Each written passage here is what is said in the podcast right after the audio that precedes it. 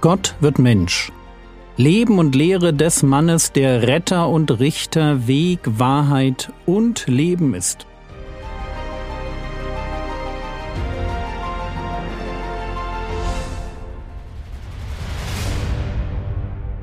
Episode 42 Die Logik des Futtertroges Lasst mich noch einmal den Text vorlesen, den wir gestern schon an den Anfang gestellt haben.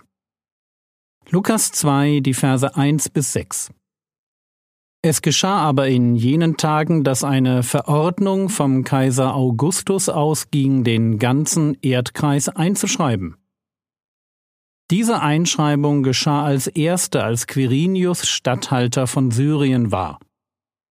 Oder aber man könnte auch übersetzen, wie wir wissen, diese Einschreibung fand vor derjenigen statt, die vorgenommen wurde, als Quirinius Statthalter von Syrien war. Und alle gingen hin, um sich einschreiben zu lassen, ein jeder in seine Vaterstadt.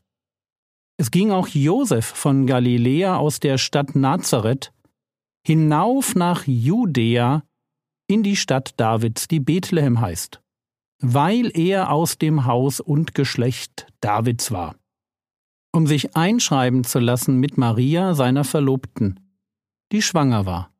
Und es geschah, als sie dort waren, wurden ihre Tage erfüllt, dass sie gebären sollte. Und sie gebar ihren erstgeborenen Sohn und wickelte ihn in Windeln und legte ihn in eine Krippe, weil in der Herberge kein Raum für sie war. Wir wissen, dass der Prophet Micha für den Messias verheißt, dass er in Bethlehem geboren werden sollte. Ob Maria und Josef sich dessen bewusst waren, wissen wir nicht. Man sollte jedoch annehmen, dass sie, hätten sie es gewusst, früher nach Bethlehem gereist wären.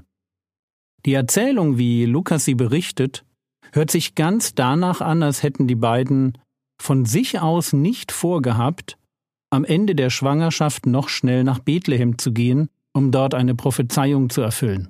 Es ist die Verordnung von Kaiser Augustus, die sie im hochschwangeren Zustand zwingt, in die Stadt Davids zu ziehen. Augustus ist dabei nicht der Name des Kaisers, sondern ein Titel.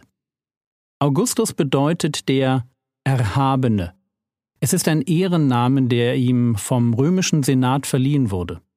Und dieser Augustus, der zugleich oberster Priester des römischen Staatskultes war, nachdem damals ein Monat benannt wurde, den wir auch heute noch August nennen, dieser Augustus, der für die Menschen seiner Zeit ein Übermensch war, genau den verwendet der allmächtige Gott, der die Zeit überblickt, um dafür zu sorgen, dass sein Sohn am richtigen Ort zur Welt kommt.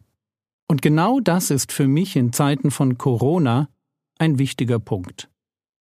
Gott überschaut die Zeit. Und er benutzt die Entscheidungen ungläubiger Menschen, um sein Reich zu bauen. Wir können seine Gedanken im Blick auf die Welt, in der wir leben, nie nachvollziehen. Für uns bleibt die Welt immer verworren und undurchsichtig. Die Abläufe der Geschichte ergeben in ihrer Komplexität für uns keinen Sinn. So wie der Prediger es auf den Punkt bringt. Prediger 8, Vers 17 Da sah ich am Ganzen des Werkes Gottes, dass der Mensch das Werk nicht ergründen kann, das unter der Sonne geschieht. Wie sehr der Mensch sich auch abmüht, es zu erforschen, so ergründet er es nicht. Und selbst wenn der Weise behauptet, es zu erkennen, er kann es doch nicht ergründen. Der Mensch kann das Werk Gottes in der Geschichte nicht ergründen. Das ist ein wirklich, wirklich wichtiger Punkt. Der Mensch ist nicht das Maß. Die Tatsache, dass ich das Warum hinter den Abläufen der Geschichte nicht ergründen kann. Und zwar grundsätzlich nicht. Kein Mensch kann das. Die Tatsache, dass ich nicht verstehe, warum Gott seine Heilsgeschichte so in die Geschichte hineinwebt, wie er das tut, das ist kein Grund, an Gott oder an Gottes Weisheit zu zweifeln. Gott weiß, was er tut. Er kennt die Zukunft. Er wusste um die Verordnung des Kaisers, und er wusste sich diese Verordnung zunutze zu machen. Und heute ist es immer noch genauso. Gott macht sich die Geschichte zunutze. Frage Warum hat Gott dem Josef nicht noch einen Traum oder der Maria noch einmal den Engel Gabriel gesandt? Dann hätten sie womöglich etwas früher aufbrechen können. So ganz kurz vor der Geburt eine Reise von vielleicht einer Woche zu machen? War das nicht ganz schön riskant? Und der Text gibt uns auf diese Frage keine Antwort. Natürlich hätte Gott Maria und Josef übernatürlich begegnen können. Aber er hat es nicht getan. Ich sage das, weil es wichtig ist, dass wir eines gut verstehen. Wir können Fragen an den Bibeltext stellen, die interessant sind, für die es im Text aber keine Antworten gibt.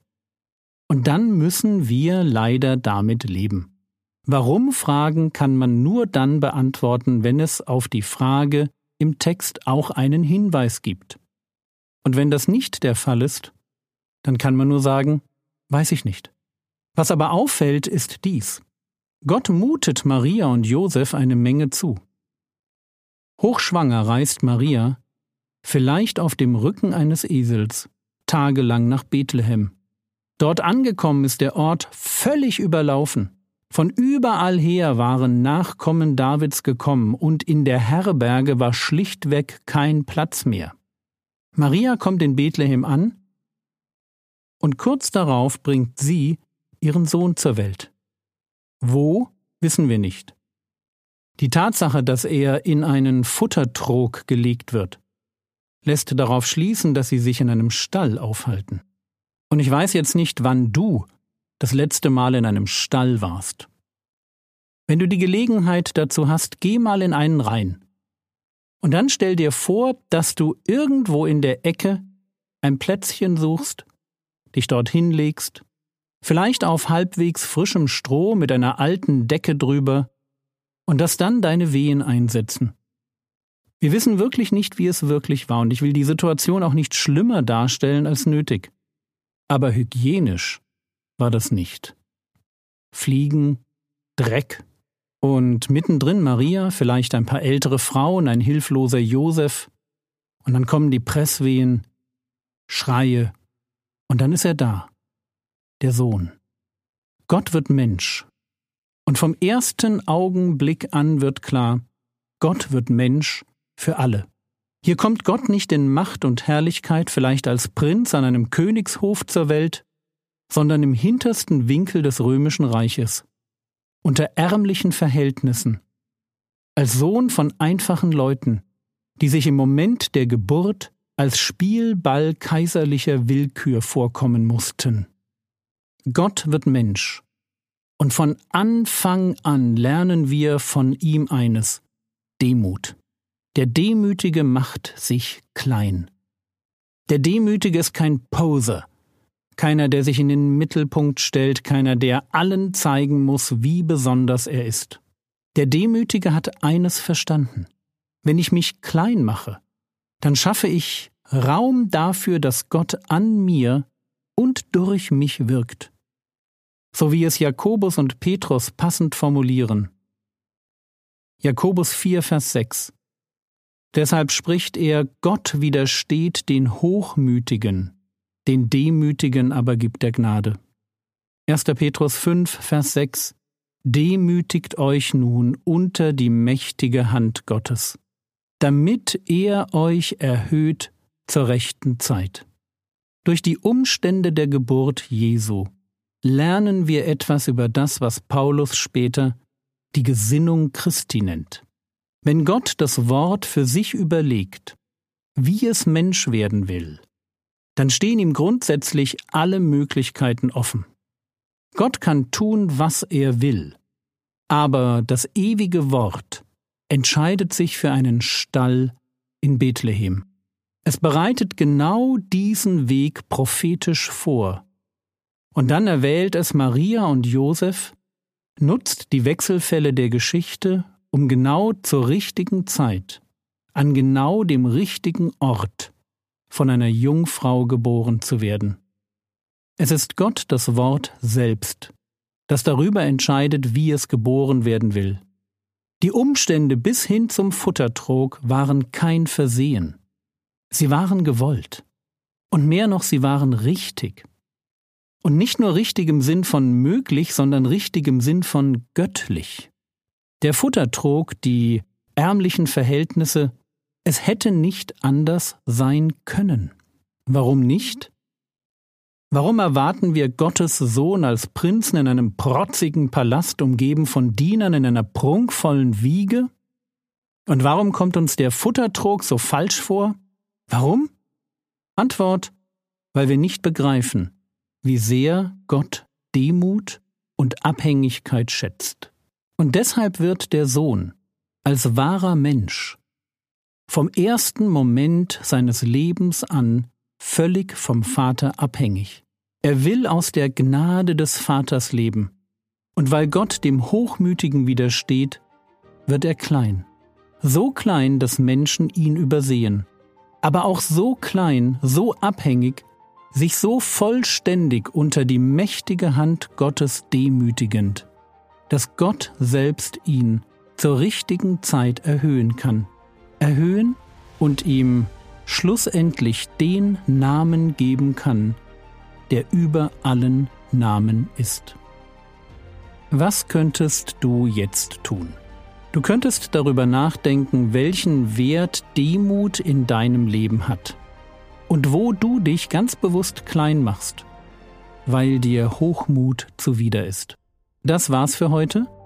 Wenn du sie noch nicht hast, besorge dir doch meine App. Der Herr segne dich, erfahre seine Gnade und lebe in seinem Frieden. Amen.